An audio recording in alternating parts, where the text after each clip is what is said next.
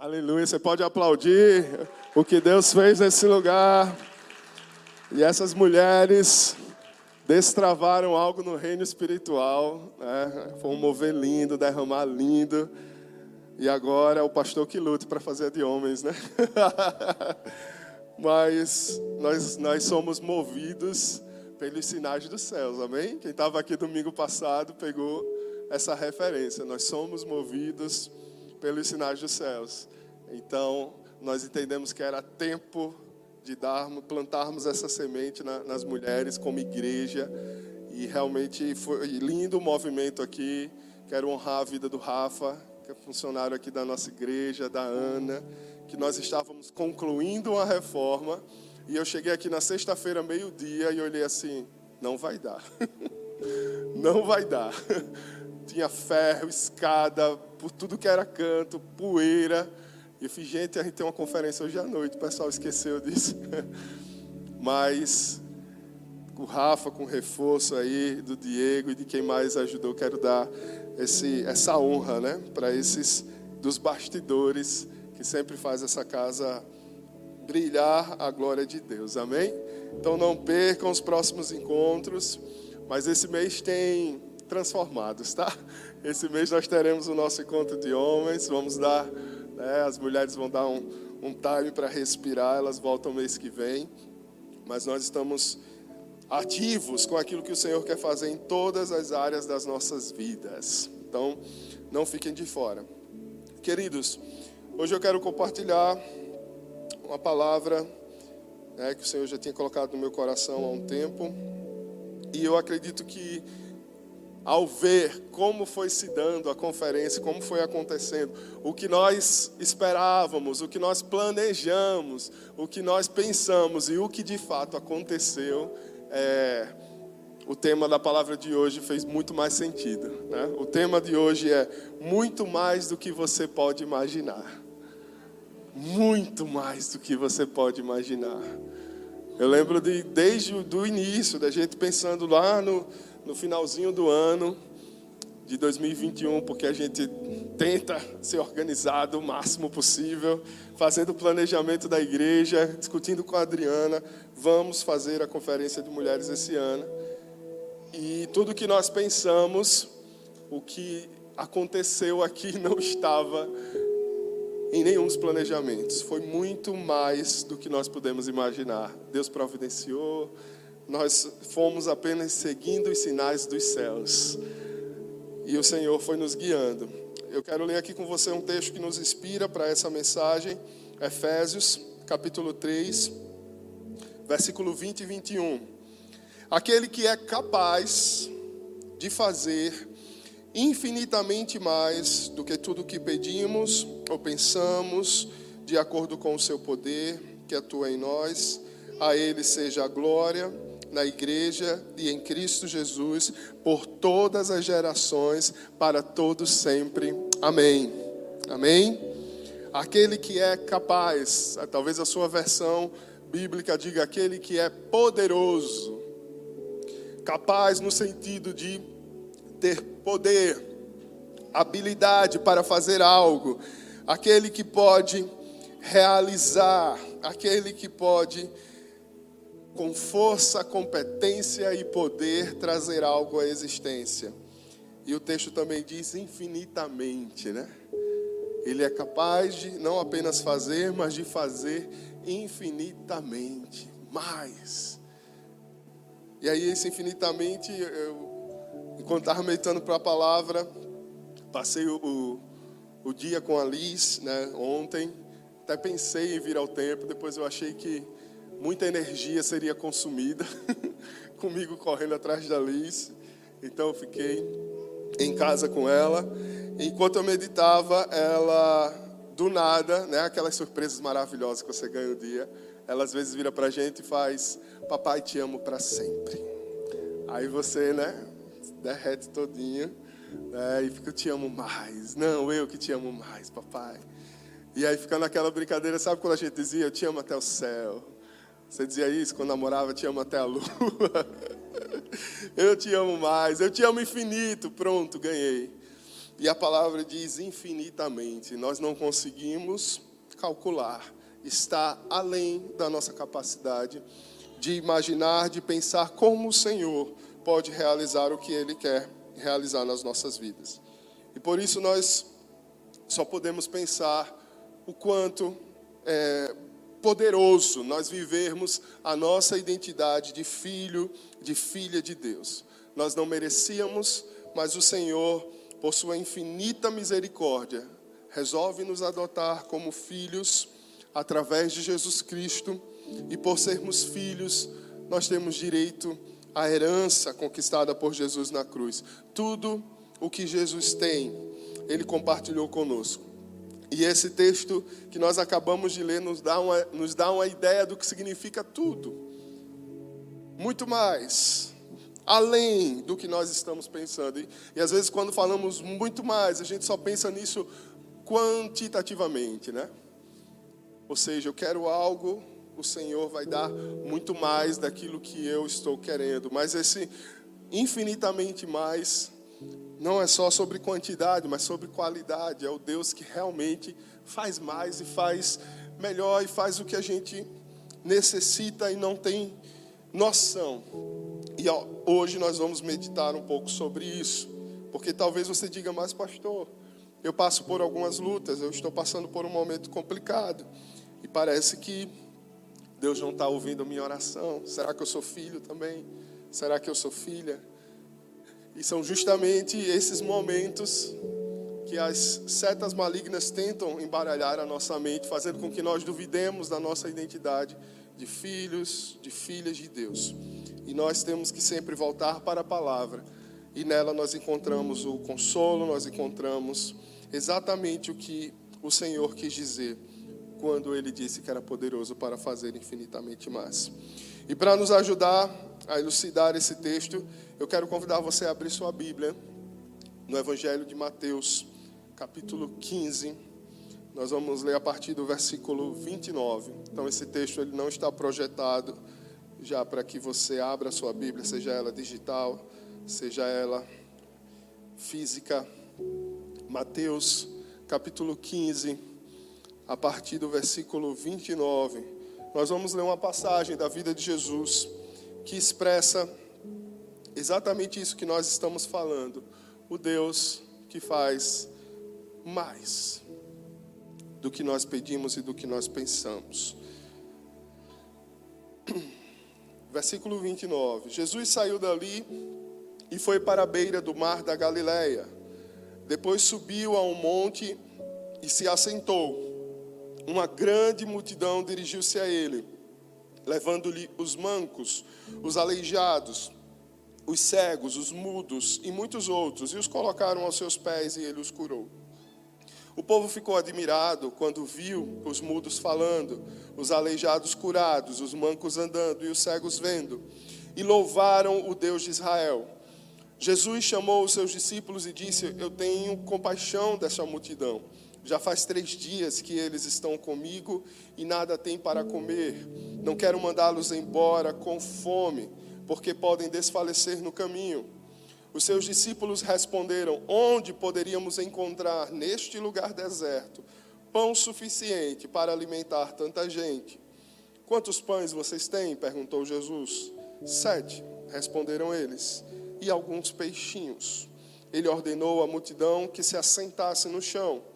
Depois de tomar os sete pães e os peixes e dar graças, partiu-os e os entregou aos discípulos e os discípulos à multidão. Todos comeram até se fartar e ajuntaram sete cestos cheios de pedaços que sobraram. Os que comeram foram quatro mil homens, sem contar mulheres e crianças. Amém? Qual é o contexto aqui? Qual é a cena que nós estamos observando? É o milagre da multiplicação dos pães, mas é a segunda multiplicação dos pães. Né? A primeira multiplicação ela é mais famosa, né? os cinco pães e os dois peixinhos, o rapaz, o menino que trouxe é, os itens que foram utilizados para a multiplicação. E pelo fato de ser, no momento histórico da história, uma segunda multiplicação, ou seja, os discípulos, aqueles que estavam andando com Jesus, já haviam passado pelaquela primeira dos cinco pães e dos dois peixinhos, já tinham visto o sobrenatural que Jesus tinha realizado. Nós temos um contexto muito parecido: uma multidão seguindo Jesus, uma multidão com ele há três dias, uma multidão faminta, Jesus se compadecendo dela, Jesus trazendo a responsabilidade para os discípulos, como ele fez da primeira vez. Os discípulos, mais uma vez, é, não trazem para eles o caminho da solução e eles jogam para Jesus as impossibilidades. Jesus mais uma vez pergunta o que eles têm. Eles apresentam dessa vez sete pães e alguns peixes e a multiplicação que dá para alimentar a multidão e que inclusive sobra. Então nós já vimos esse filme, nós já conhecemos essa história, mas o que chama atenção quando a gente entende que essa foi a segunda multiplicação de pães é que apesar da situação ser muito parecida e alguns alguns teólogos históricos eles afirmam ter sido até no mesmo lugar, muito provavelmente na mesma região, mesmo assim ainda havia incredulidade nos discípulos. Mesmo assim, nós ainda não vemos o coração dos discípulos se inclinando com tamanha fé diante daquele Jesus que já tinha provado e realizado tantas coisas poderosas em Deus. Então, o texto bíblico não cita em momento algum que eles lembraram do que Jesus tinha feito da primeira vez. Eu acho que era um fato muito relevante para o autor é, ter subtraído. Então a gente subtende-se que foi exatamente isso que aconteceu. E eu trago para vocês hoje. Você acredita que Deus continua realizando milagres? Sim ou não? Você ainda crê que Deus pode realizar milagres na sua vida? Eu não só creio que Deus pode realizar milagres na sua vida, como eu creio que Ele realizará muito mais do que você pedir para Ele, amém? Pois é a palavra que nos garante isso, Ele é poderoso para fazer infinitamente mais. Por quê? Porque Ele é Pai. Porque Ele é Pai e Ele te amou de tal maneira, de tal maneira, que Ele te adotou como filho para te abençoar, para que você possa viver exatamente aquilo que Ele projetou e não se afaste do que Ele tem para a sua vida. Amém? Então vamos tirar desse texto alguns princípios que nós não podemos perder, alguns passos para nós vivermos uma vida além do que nós podemos imaginar. Primeira coisa que eu tiro desse texto, se você quer ter essa vida que se aproxima do sobrenatural de Deus, uma vida que se aproxima da provisão, que se aproxima do processo do milagre, porque o Senhor nos chama para nós tomarmos a nossa parte no processo do milagre. Primeira coisa, comece com o que você já tem. No versículo 34, quando eles estão lá questionando, né? Quando Jesus fala que precisam ter compaixão daquela multidão, precisamos alimentar essa multidão. Os discípulos questionam Jesus: como a gente vai arrumar comida no meio de um lugar tão deserto? E Jesus joga para eles: quantos pães vocês têm? O que você tem? O que você tem nas suas mãos? O que o Senhor tem colocado na sua vida? Que de fato você tem hoje? É o que Jesus está perguntando. Reconheça que, mesmo diante de um momento, talvez de escassez, talvez de dificuldade, eles estavam numa região de deserto há três dias, um clima árido. Isso tem muito significado espiritual para as nossas vidas. E Jesus olha para eles e diz: O que é que vocês têm? O que é que vocês têm? Olhe para o que você tem. Veja que você tem algo. Veja que você já é abençoado. Veja que você já é abençoada. Escuta uma coisa: não tem problema você querer mais. Não é pecado querer mais. Não é pecado você querer um melhor, uma melhor situação. Mas nós precisamos partir do que nós já temos. Nós precisamos partir de um reconhecimento daquilo que Deus já fez sobre as nossas vidas. Nós chamamos isso de partir de um princípio da abundância. Porque Jesus diz que o ladrão veio para roubar, matar e destruir, mas ele veio para que nós tivéssemos vida e vida em abundância.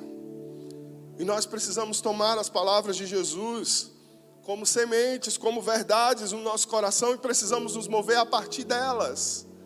Então, se Jesus diz que eu, como salvo, caminho num caminho, caminho num caminho, numa trajetória, numa jornada de vida em abundância. Eu preciso que os meus pensamentos, que as minhas orações partam desse princípio.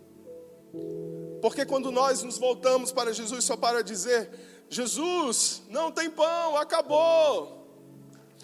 Jesus, está faltando. Jesus, de onde eu vou tirar? Nós estamos nos relacionando com Ele a partir da nossa mentalidade de escassez e não de abundância. Nós estamos nos relacionando e nos dirigindo para Ele com a mentalidade daquilo que falta e jogando o problema todo para Ele, dizendo: Ó, oh, eu não faço parte da solução, o Senhor não vai fazer nada. Queridos, a escassez é um obstáculo para uma vida de milagre. Você pode repetir isso? A escassez é um obstáculo para uma vida de milagres. Essa mentalidade, esse olhar de que só vê a impossibilidade. Lembra que o pastor Sérgio fala? A impossibilidade é apenas uma oportunidade do Senhor realizar o sobrenatural, o milagre. A abundância atrai a abundância. Pensar definitivamente como a palavra declara que nós somos, nos faz perceber possibilidades, nos faz olhar para o Senhor na certeza, não, meu Deus é um Deus de milagres. Meu Deus é um Deus de promessas. Meu Deus não é um Deus mau, é um Deus bom. É um bom pastor que guia as suas ovelhas, águas de descanso, a pastos de descanso, águas tranquilas. Mas às vezes o nosso coração se envolve demais com a necessidade, com a ausência, com a falta. E o que, é que a Bíblia fala sobre coração, queridos? Aonde está o seu tesouro, aí está o seu coração. As mulheres passaram aqui dois dias refletindo sobre a peça que as torna única. O que é que te torna único? Qual é o seu tesouro de valor? Porque não adianta nós cantarmos Yeshua, Jesus, Tu és o meu tesouro de valor. Tu és a pérola mais valiosa que eu encontrei. Se nas suas palavras, se o que sai dentro de você é só escassez, É só uma, uma cobrança. Parece que ele não te deu nada.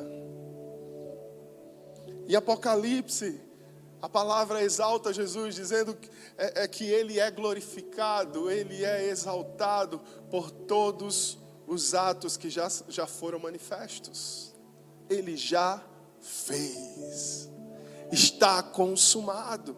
E às vezes parece que nós voltamos para Jesus como uma lista, ó oh, Senhor, eu sei que o Senhor morreu na cruz, mas está faltando isso aqui, está faltando isso aqui, está faltando isso aqui. Ele já fez o que tinha que ser feito. E a palavra diz que nele nós somos abençoados. Nele nós somos abençoados com toda sorte de bênção nos lugares celestiais. E queridos, essa, infelizmente, é uma estratégia maligna de impedir de que os crentes, salvos, salvos, porque para sermos salvos basta nós crermos que Jesus é o Filho de Deus. E que ele se entregou no nosso lugar. Se você creu e recebeu essa verdade no seu coração, você é salvo. Carimbou o seu passaporte no céu. Carimbou o seu passaporte no céu. Mas você pode viver na terra salvo com a mentalidade de escassez a vida toda. E talvez por falta de se expor à palavra, de pedir ao Espírito Santo que te conduza, de aprender mais. Às vezes a gente é mais confortável, não, pastor é, é, manda o estudo da conexão e, e lá a gente vai é, refletir sobre a palavra. Não, no domingo eu vou ouvir alguma coisa. Não, eu vou entrar na internet e vou assistir, vou ouvir um áudio de pregação. É muito bom. Mas o Espírito Santo quer trazer vida da palavra dele diretamente para você. É o pão quentinho da manhã. É o pão quentinho, é o pão diário.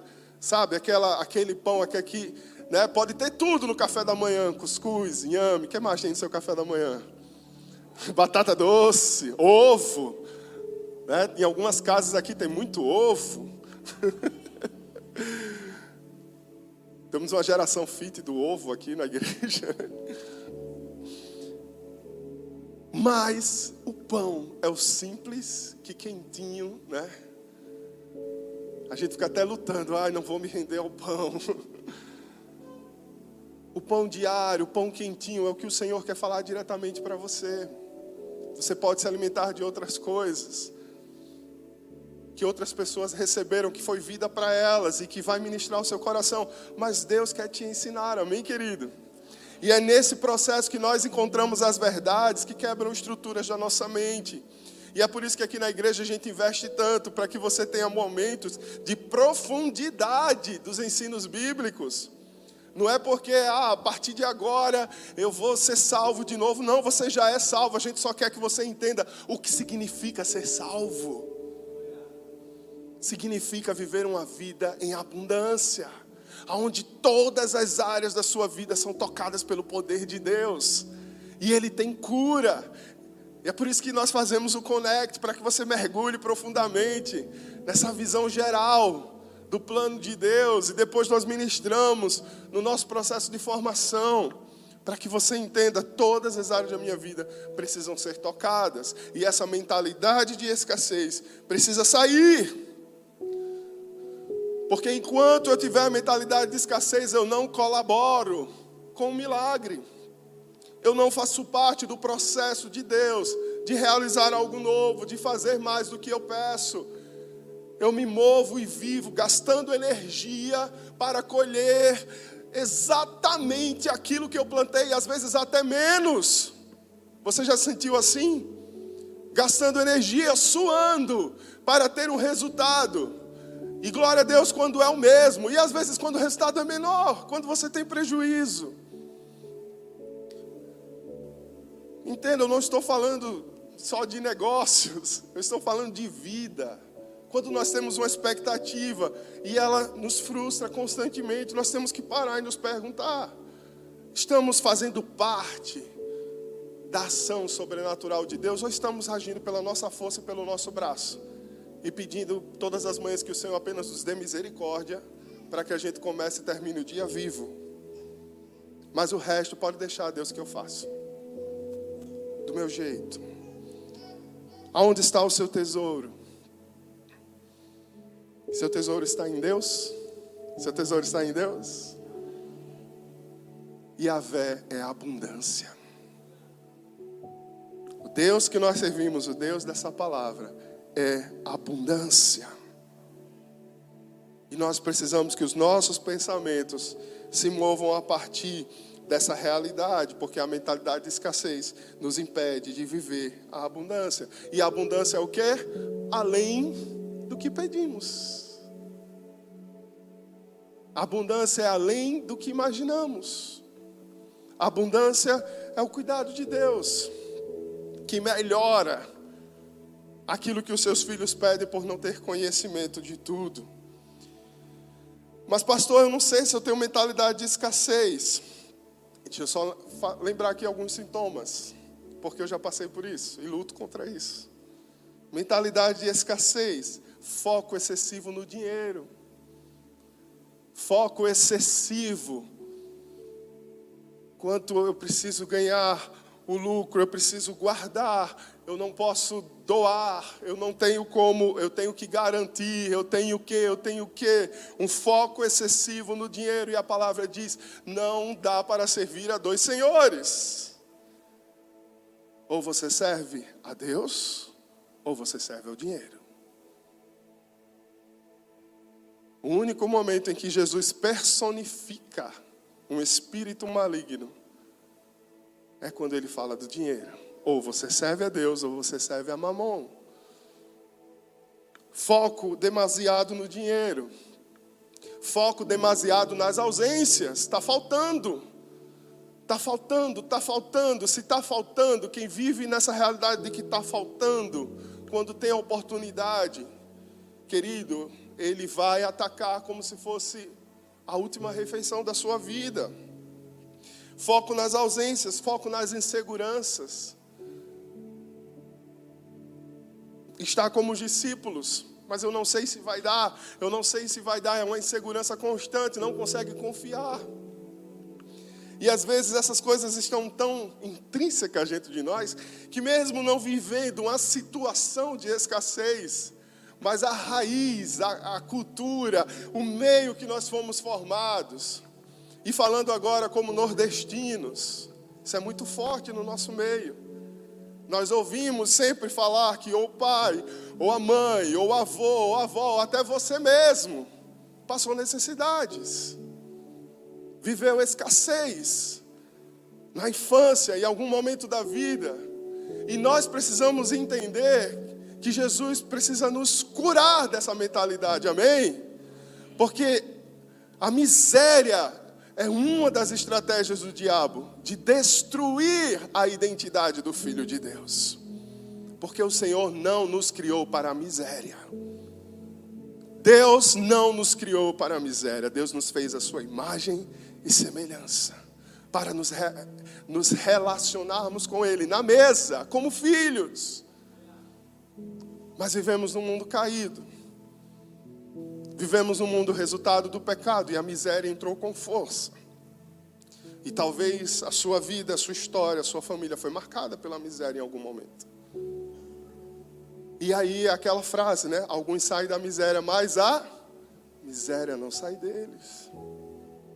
Sai da escassez, mas a mentalidade de escassez não sai. Então, dando um exemplo muito chulo, aí você faz um coffee é aquela pessoa que é desesperada para botar na bolsa e levar para casa. Não faz sentido, queridos. Não estamos morrendo de fome. Porque se, se, se estiver alguém nessa situação, a igreja acompanha. Mas por que a gente faz isso? Porque tem uma mentalidade, uma história aí. Que a gente acostumou a dizer que é mundiça.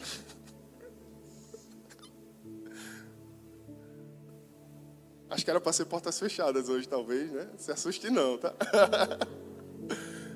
A gente diz é mundiça, é falta de educação, mas não entendemos a história. Não entendemos que alguma chave não virou. E não é só pessoas é, é, menos favorecidas financeiramente, não. Às vezes a pessoa cresce, às vezes a pessoa já está frequentando outros lugares, aí vai nos hotéis, aí chega no hotel, tem umas amenidades lá no banheiro, a pessoa faz assim na bolsa, porque no outro dia a pessoa vem repor, aí no outro dia ela faz assim de novo na bolsa. O que é isso? Mentalidade de escassez. Eu tenho que pegar agora, porque eu não sei se vai faltar um dia. Aí pode olhar, está tudo lá vencido no armário do banheiro. Porque não precisa. Não precisa, mas a mentalidade de escassez está lá. Queridos, vou, vou, vou expor o nosso pecado também, né? Na mentalidade de escassez. Deus me pegou nesse, nesse tema quando a gente foi para Colômbia, coisa chique, né? Pastor, quando quer se amostrar no testemunho, né? Quando eu fui para Colômbia, muito fácil Deus falar quando vai para Colômbia. Estou brincando, queridos. Mas nós fomos fazer um encontro que a igreja nos proporcionou no início do ministério. E a gente num voo internacional, acho que um dos maiores. Aí já teve, já teve a primeira, o primeiro constrangimento da Adriana que a gente entrou na classe executiva, só que eu sabia que o nosso lugar era no fundão, né? Aí a Adriana entrou na classe executiva e já virou para mim assim, ah, eu fiz, se aquieta que seu lugar é lá atrás, no fundão. É na econômica, que é do lado do banheiro. Aí fomos, e quando chega as coisas lá, na refeição do voo, umas ossinhas muito lindas, uns potinhos vermelhos, não sei o que. A primeira coisa que você pensa é: eu vou levar isso para casa. E assim, discretamente, nós guardamos um bolzinho lindo que tinha sido servido na refeição. Aí dão a manta também. Eu já acredito que eles já fazem, imaginando que o povo vai levar, mas não está lá que é para você levar, não. Levamos a manta também.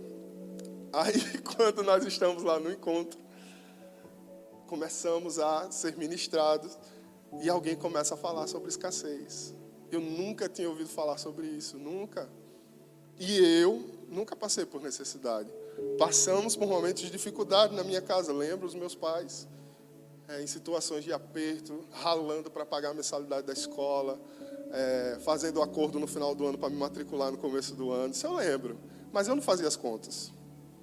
Então, nunca faltou comida para mim. Mas eu ouvi as histórias deles. Eu sei que eles passaram muita dificuldade. Eles viveram situações muito difíceis, que eu jamais consigo imaginar uma criança hoje passando por isso, uma filha minha passando por isso, e eles viveram.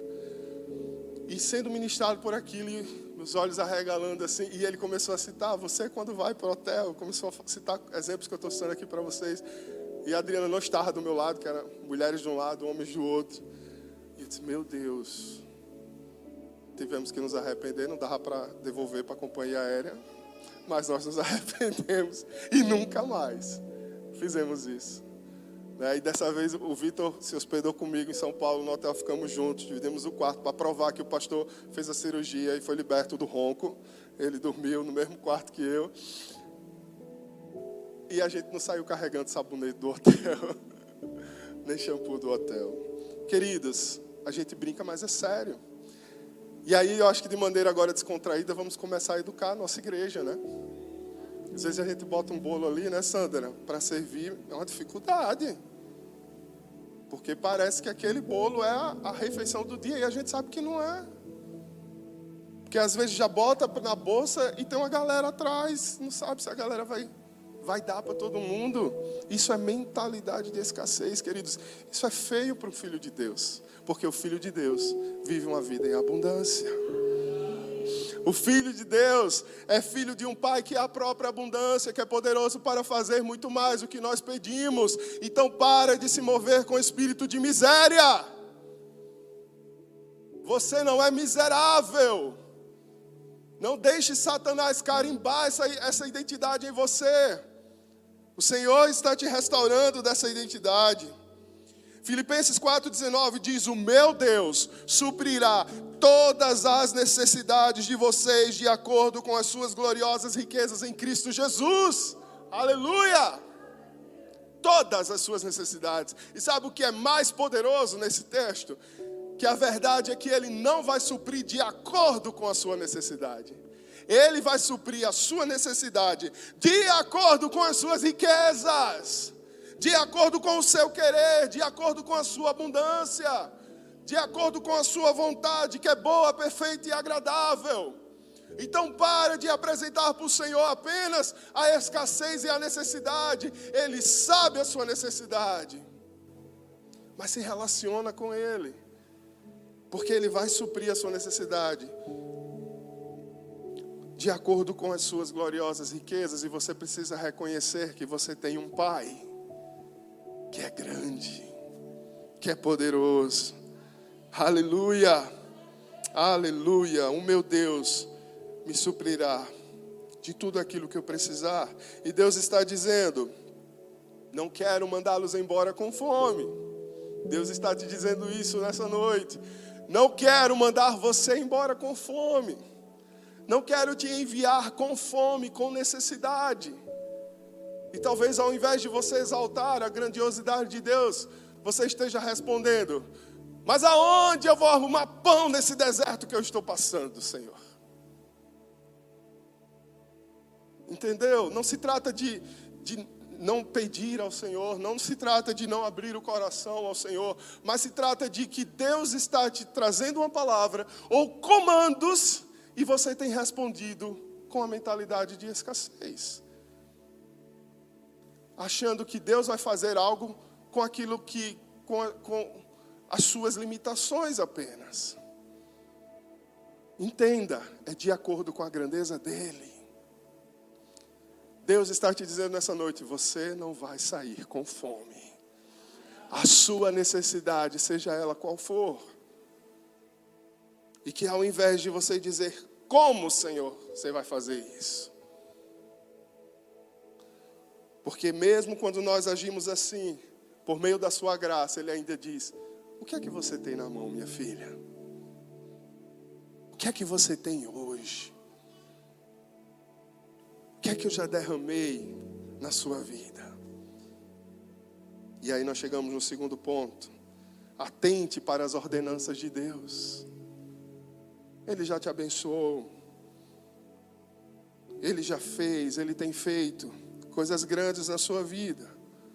Mas o que é que ele tem te pedido? O que é que você tem feito com o que ele já te deu? que é que você está fazendo com as bênçãos que Jesus conquistou na cruz para a sua vida? No versículo 35, a palavra diz: Ele ordenou a multidão que se assentasse no chão. O que é que o Senhor está te ordenando? Sabe por quê? Porque a mentalidade de escassez nos leva a ignorar os valores do reino. A mentalidade de escassez nos leva a ignorar os valores eternos, os princípios eternos, porque a gente só pensa no que está faltando. Então nós precisamos nos atentar para as verdades inquestionáveis de Jesus Cristo. Entender que o temor do Senhor, ou seja, a obediência, é princípio para sabedoria. Amém. Terceiro princípio, tenha um coração sempre grato a Deus. Aleluia. Gratidão é uma arma para você vencer a mentalidade de escassez. Pastor, como a gente faz isso? Comece se policiando com relação à gratidão. Quem agradece, cresce. Guarde isso no seu coração. Quem agradece, cresce. Quem agradece tem experiências especiais com o Senhor Jesus. Lembram dos dez leprosos? Todos foram curados, mas a palavra diz que um voltou celebrando, louvando ao Senhor. E esse um que voltou era um improvável, pois era um samaritano, alguém que fazia parte de um povo que não tinha boas relações com o povo de Cristo. Mas ele voltou, agradeceu e recebeu uma palavra especial de Jesus que os outros não receberam. Quem agradece recebe uma porção especial. Quem se move com ações de graças em vez de palavras de escassez recebe uma palavra especial. É aquela palavra que acalma, é aquela palavra que dá um novo fôlego, é aquela palavra que dá o ânimo, é aquela palavra que nos dá combustível para continuar.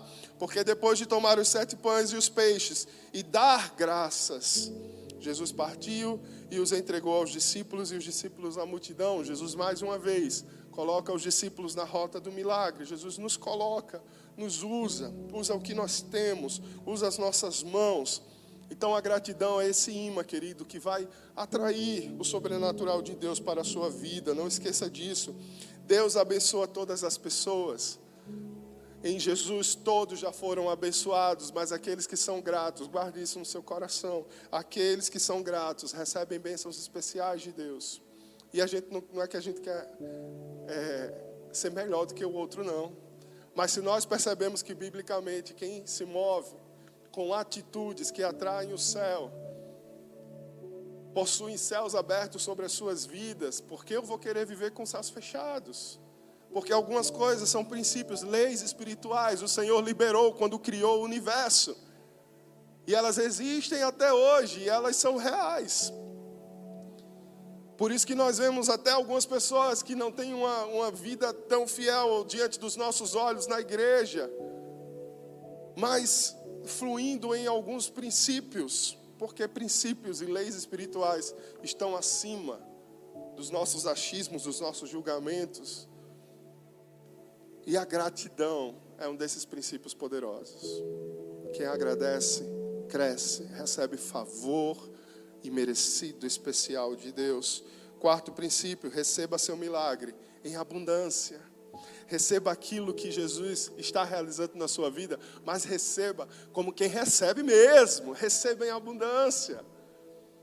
Porque tem gente que recebe o de hoje, a mentalidade de escassez. A gente come agora pensando no que vai comer na janta. Não sei se acontece isso na sua família. A gente está almoçando, o que, é que a gente vai jantar mesmo? A gente está comendo, não consegue nem se concentrar para desfrutar daquele momento. E a gente já está debatendo qual é a comida da próxima refeição. Isso é a mentalidade da escassez. E às vezes isso acontece na nossa vida emocional. Nós recebemos algo de Deus, nem desfrutamos e já estamos apontando para outra coisa que está faltando. Receba o seu milagre em abundância. O que quer dizer em abundância? Todos comeram até se fartar. Desfrute daquilo que o Senhor tem derramado na sua vida. Será que você já desfrutou até se fartar? Antes de reclamar de que algo que está faltando?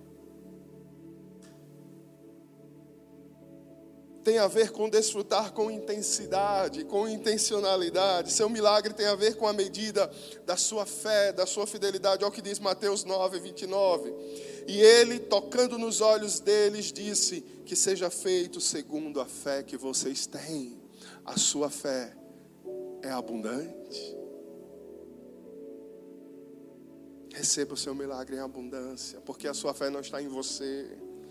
A sua fé está num Deus que é poderoso para fazer infinitamente mais. Aleluia! Tem a ver com crer que o que tenho vem de Deus e por isso não pode ser desperdiçado. Se foi Deus que me deu, eu não posso desperdiçar. A mentalidade de escassez, por incrível que pareça, ela acumula tanto com, com medo de perder que acaba desperdiçando.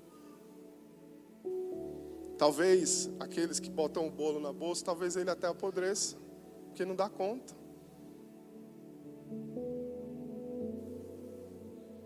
Como eu falei, os produtinhos que a gente pega, sai da validade, vai para o lixo. Mateus 25, 21, o Senhor respondeu: Muito bem, servo bom e fiel, você foi fiel no pouco, eu o porei sobre o muito. Venha e participe da alegria do seu Senhor.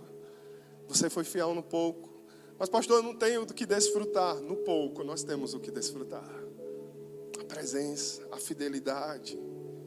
E vamos seguindo, e vamos seguindo, porque Ele é fiel para fazer infinitamente mais. Confie na provisão sobrenatural de Deus. Amém? O mesmo Deus que já fez, continua fazendo e continuará fazendo na sua vida, em nome de Jesus. E vença todo tipo de ansiedade, todo tipo de preocupação pela palavra. Pela palavra. E último ponto, perceba a ação de Deus na sua vida para abençoar outros. Versículo 38 diz que os que comeram foram quatro mil homens, sem contar mulheres e crianças. Perceba a ação de Deus na sua vida para abençoar multidões, por que não dizer? Multidões. Mais uma vez, você não sabe o que o seu posicionamento, o que o seu sim, o seu não, a sua fidelidade, o seu desfrutar do que Deus tem realizado na sua vida, a sua gratidão, a sua mentalidade de abundância. Você não sabe o que tudo isso pode alcançar, até onde pode chegar. Quantas pessoas serão impactadas por isso? Você não sabe. Mas Deus sabe. Confie nele. Quando eu tinha 20 anos e conheci pastor Célio, uma das pregações que mais marcaram minha vida foi quando ele disse o seu sim e o seu não. Pode ser o sim para uma multidão atrás de você, ou não para uma multidão atrás de você. Eu ali no auge dos meus 20 anos, já faz um tempinho. fiz, uau! Uau! É muito sério, é. É muito importante é assim. Pois talvez os meus sims, os meus não, se fossem diferentes, eu não estivesse aqui hoje, não estivesse impactando vidas de pessoas hoje. E você não precisa estar numa plataforma, num púlpito para impactar vidas. Deus age na sua vida para você abençoar outros. Você crê nisso? Para você abençoar gerações. Abençoar gerações. Eu já falei isso aqui uma vez, duas, eu acho, vou falar a terceira do testemunho da irmã Maria, vó da Aline, porque para mim é muito forte. É uma senhora que teve uma filha. Essa filha casou e teve duas filhas e que não tinha uma posição ministerial de púlpitos reconhecida na igreja, mas no seu velório, a sua única filha e o seu esposo disse: Foi através dela que eu conheci Jesus. E a neta dela estava aqui dançando e adorando o Senhor na conferência de mulheres, grávida. Nem sei se todo mundo já sabe, mas ela estava já sabe, né? dançando. Talvez alguns que conhecem ela do passado, como ela está contida, ela está grávida e dançando, adorando o Senhor. Porque uma mulher disse sim para Jesus. E não sabemos o impacto dessa neta, dessas netas, dessa bisneta e dos que virão. Deus age na sua vida e abençoa gerações, não para em você. Não seja egoísta para ao ponto de achar que uma bênção que o Senhor derrama na sua vida é porque você é, é filhinho queridinho, mimadinho de papai. Seja maduro o suficiente para entender se o Senhor te permitiu chegar aonde você chegou. Você vai ser cobrado nesse nível. Que muito é dado, muito será cobrado. O que é que você tem para oferecer que não está oferecendo? O que é que você tem para compartilhar que não está compartilhando? Deus age na sua vida para abençoar gerações, a começar da sua casa. Mas se está te inquietando, é porque é, mais, é, é maior a amplitude. Aleluia. E aí eu lembro de José, do Egito, Gênesis 50, 20. Ele declarou: Vocês planejaram o mal contra mim, mas Deus o tornou meu bem, Deus tornou em bem, para que hoje fosse preservada a vida de muitos. E aí eu entro naquilo que eu comecei falando lá no início da pregação. O Deus que permitiu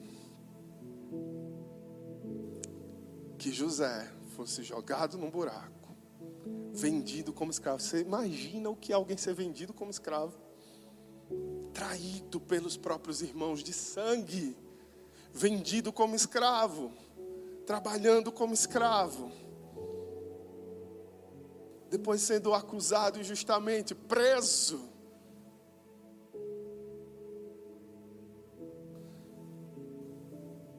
E mesmo nos momentos das suas fraquezas, ele permaneceu fiel a Deus, mesmo com certeza com suas dúvidas, com suas inseguranças. Será que eu vou acabar nessa prisão? Ele permaneceu fiel e grato a Deus. E ele percebeu os sinais dos céus. E Deus o coloca como governador, encurtando a história. E ele declara: Vocês, meus irmãos, planejaram mal contra mim, mas Deus o tornou em bem. Será que você esqueceu que Deus torna o mal em bem? Deus, que nós começamos a declarar a palavra, que é poderoso para fazer infinitamente mais do que nós pensamos ou imaginamos, é o Deus que torna mal em bem. Não podemos viver uma fé fraca, imatura, que acha que o Deus que faz melhor do que eu penso e imagino, é o Deus que não me permite sentir dor. Todos sentimos dor nessa terra, basta você acordar para sentir uma dor diferente da de ontem. Todos sentimos dores. Mas o nosso Deus é poderoso para torná-los, torná-las em bênçãos. E que não apenas te abençoarão, mas abençoarão a outros. E deixa eu te dizer uma coisa: abençoará até quem te causou dor. Foi isso que o Senhor, isso é abundância. Isso é mais do que imaginamos. Mas Senhor, é fulano. Não é possível, Deus. A pastora deu uma palavra para a liderança da igreja que até hoje a gente remoe essa palavra e um dia ela vai ministrar para a igreja toda. O Deus que realiza podas nas nossas vidas. E às vezes quem o Senhor usa para te podar. A poda é o corte permitido por Deus para te fazer frutificar mais. Quem Ele usa para te podar é quem vai desfrutar do fruto da poda. E é aí que a gente, como diz alguns aqui na igreja, que Deus é esse, né? Que Deus é esse? Aquele que me feriu. Hoje está desfrutando do resultado, da cura dessa ferida, da bênção que essa ferida trouxe para a minha vida, da maturidade que essa ferida trouxe para a minha vida, e agora ele bebe desses frutos, porque isso é Deus quem faz. Isso é para testificar que não somos nós, que não é a nossa natureza. Então, querido, perceba que a ação de Deus na sua vida é muito maior do que parar em você, é muito maior do que só parar a sua dor. O que o Senhor quer fazer na sua vida é muito maior, alcança outras pessoas. Então, quando Ele desejar tocar em áreas que talvez você não queira, talvez você esteja ainda desconfortável, talvez você esteja dizendo, mas como, Senhor, se ainda dói? Tire a sua mente da escassez, da falta, da dor e coloque a mente em quem está te tocando. O Deus que tem virtude, poder para fazer mais do que você pensou, mais do que você projetou. Talvez você traçou um caminho, o seu processo de justiça, o seu senso de justiça, traçou um caminho para que as coisas aconteçam. Talvez as suas emoções traçaram um caminho para que a cura ocorresse. Mas deixa eu te dizer, o Senhor não está compromissado com os seus caminhos. O homem faz planos, mas o propósito é do Senhor. Ele, que tem poder e capacidade de fazer mais do que a gente pensa, para nos dar o fim que nós desejamos, e são caminhos de paz. E mentalidade de abundância é ter fé nessas palavras. Quando ele disser, vai, vai, vai doendo mesmo. Vai, né? Vai sem, sabe? Vai. José reconhece que a prosperidade de Deus em sua vida era para abençoar multidões. E isso você só reconhece, querido, depois que passou, né? pelo processo. Aleluia. 2 Coríntios 2,14 diz: Mas graças a Deus, que sempre nos faz triunfar em Cristo. Graças a Deus, Ele nos conduz triunfantemente em Cristo. O caminho do crente é para ser um caminho triunfante em Cristo Jesus. Essas palavras são fantásticas. Essas palavras mexem com o nosso interior, porque Ele sempre nos faz triunfar. Não é uma condicionante, sempre nos faz triunfar em Cristo. Receba isso sobre a sua vida. Receba isso sobre a sua vida. É isso que Deus tem para você. Uma caminhada triunfante. Uma caminhada onde você vai reconhecendo a cada passo o agir de Deus, a cada passo declarando: graças a Deus eu tenho sido conduzido em pequenas vitórias, em médias vitórias, em grandes vitórias, mas eu tenho sido conduzido triunfantemente em Cristo Jesus. Isso não significa que não haverão batalhas, não haverão lutas, não haverão desafios, talvez algumas batalhas até muito fortes. Mas significa que para triunfar eu vou passar por elas. Amém. Eu vou passar em Cristo Jesus em cada uma delas.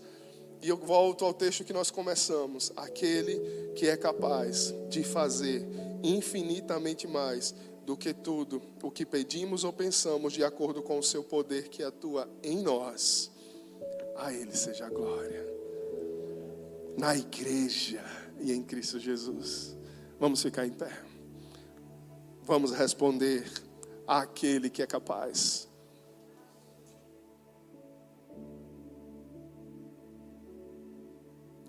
Aleluia. 1 Coríntios 2,9, você pode ler comigo. Todavia, como está escrito, olho nenhum viu, ouvido nenhum ouviu, mente nenhuma imaginou o que Deus preparou para aqueles que o amam. Essas são as verdades, esses são os pensamentos, essas são as palavras que movem a igreja de Cristo. Nós nos movemos a partir dessas palavras de abundância, querido. Pastor, não é uma visão muito triunfalista, não. Não sou eu que digo, é a palavra. E deixa eu te dizer: se nós não estivermos andando triunfantemente para a glória, que caminhada é essa que nós fazemos? Cristo conquistou para nós vida eterna, Cristo conquistou para nós uma vida ao lado do Pai. A nossa esperança é a segunda vinda de Cristo Jesus. E hoje, quando eu estava lendo algumas coisas sobre as eleições, vendo algumas postagens de pastores, um postou: Hoje você gostaria que Jesus votasse ou voltasse? Como é que a igreja hoje está se movendo aqui na terra? A igreja está querendo que Jesus venha e diga: Ó, oh, é para você votar nesse aqui. Ou a igreja está clamando: Maranata, hora vem, Senhor Jesus. Ou a igreja está dizendo: Vem, Jesus, cumprir o teu querer. Aleluia. Você deseja essa vida abundante? Você deseja essa vida que mente nenhuma conseguiu imaginar? Feche seus olhos. Primeira coisa, se você não fez, é entregar-se para Jesus. Se você está aqui nessa noite e nunca fez essa oração de entrega, essa é a sua hora de dizer: Jesus, eu entrego minha vida nas tuas mãos. Nós começamos esse culto declarando que nós sabemos que a nossa vida está nas mãos do nosso Jesus que vive está. Você precisa entregar a sua vida nas mãos do Senhor Jesus, reconhecendo como Senhor e como Salvador da sua vida. E você não pode demorar nessa decisão. Quando Ele toca no seu coração, você precisa dizer: Sim, Jesus, eu me entrego. Eu me entrego, eu me entrego. E que nessa entrega, se você já fez essa oração, se você já é uma pessoa que caminha na igreja, que já encontrou a salvação, glórias a Deus, mas que você decida a partir de hoje não se mover mais na mentalidade de escassez, porque Ele nos chamou para uma vida em abundância. Ele diz que olho nenhum viu, ouvido nenhum ouviu, nem passou em mente humana. Aleluia. Senhor, nós queremos aquilo que está no teu coração para as nossas vidas. Você pode dizer isso para Ele. Senhor, eu aceito aquilo que o Senhor deseja realizar. Senhor, eu me coloco à disposição para fazer parte do milagre que o Senhor quer realizar. Senhor, eu creio que tu és a minha cura, eu creio que tu és a minha salvação, eu creio que tu és a minha provisão, eu creio, Senhor, que tu és a minha libertação, eu creio, Senhor, que o que eu preciso vem de ti. Eu não quero mais, Deus, estar com os meus olhos voltados para a escassez, Deus, para a falta, Senhor. Eu não quero mais, Senhor, ter a minha atenção voltada para o dinheiro, Deus. Eu não quero ser preso dessa mentalidade, Deus que está presa com se hoje vai ter, se amanhã não vai ter. Eu quero confiar no Senhor sem reservas. Eu quero vencer essa insegurança, eu quero vencer essa ansiedade, crendo que o meu Deus suprirá todas as minhas necessidades de acordo com as suas riquezas. Aleluia. E que o teu nome possa ser glorificado na minha vida, Senhor, não apenas pelas bênçãos recebidas, mas pela forma com que eu me movo, Pai. Eu quero me mover em fidelidade, eu quero glorificar o Teu nome, eu quero te fazer exaltado, Senhor. Que o Teu Espírito cresça em nós, Pai. Não queremos viver uma fé abafada. Não queremos viver uma fé, uma espiritualidade com o nosso Deus abafada dentro de nós que deseja trazer as verdades, que deseja trazer os princípios eternos, que deseja vivenciar o sobrenatural, mas é abafada pelas nossas emoções, é abafada pelos nossos pensamentos, é abafada pelo passado. Senhor, não queremos viver essa fé engasgada, Pai. Nós cremos que Tu és o Deus da abundância. Nós cremos que a entrega de Jesus foi abundante foi escandalosa, foi extravagante. E por isso nos ensina a sonhar, Senhor. Nos ensina, o Senhor está nos ensinando nesses dias como igreja.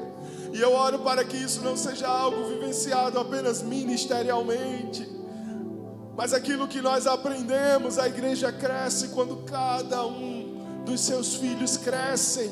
Se o Senhor está nos convidando a sonhar com a mentalidade de abundância, olhando para o Deus que nos chamou, olhando para o Deus que nos move e não para as nossas debilidades. É porque eu creio que o Senhor está desejoso em fazer isso com cada um dos membros dessa casa. Que o Senhor nos ensine a nos mover na realidade da abundância de quem nós servimos. O nosso Deus é grande, não servimos a um Deus miserável não servimos a um Deus pequeno, não servimos a um Deus impotente, não servimos a um Deus criado pela mentalidade humana.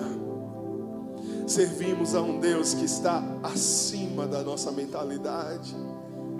E por isso há coisas que nós nunca compreenderemos. Mas nós temos testemunhos de sobra. Não apenas nessa palavra que permanece há milênios, sendo passada de geração a geração, de geração a geração. Mas todas as vidas que foram impactadas por essa palavra testemunham de que vale a pena confiar nas coisas loucas que o Espírito nos propõe. Vale a pena confiar de que Ele é poderoso para fazer infinitamente mais do que a nossa capacidade limitada de pedir de imaginar, de sonhar. Vale a pena, vale a pena, vale a pena. E é por isso que nós confiamos, Senhor. E assim como nós cantamos, eu oro para que essas verdades nos constranjam. Todas as vezes que essa mentalidade de escassez quiser nos perseguir, que o Teu Espírito nos constranja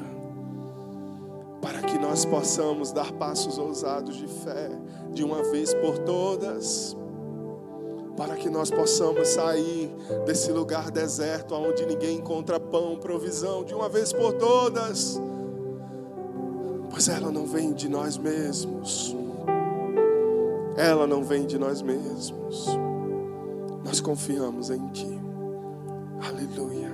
Você pode aplaudir o Deus que nos surpreende infinitamente mais do que nós pedimos, do que nós pensamos. Aleluia, aleluia. Seja exaltado, Senhor, nesse lugar. Aleluia, aleluia.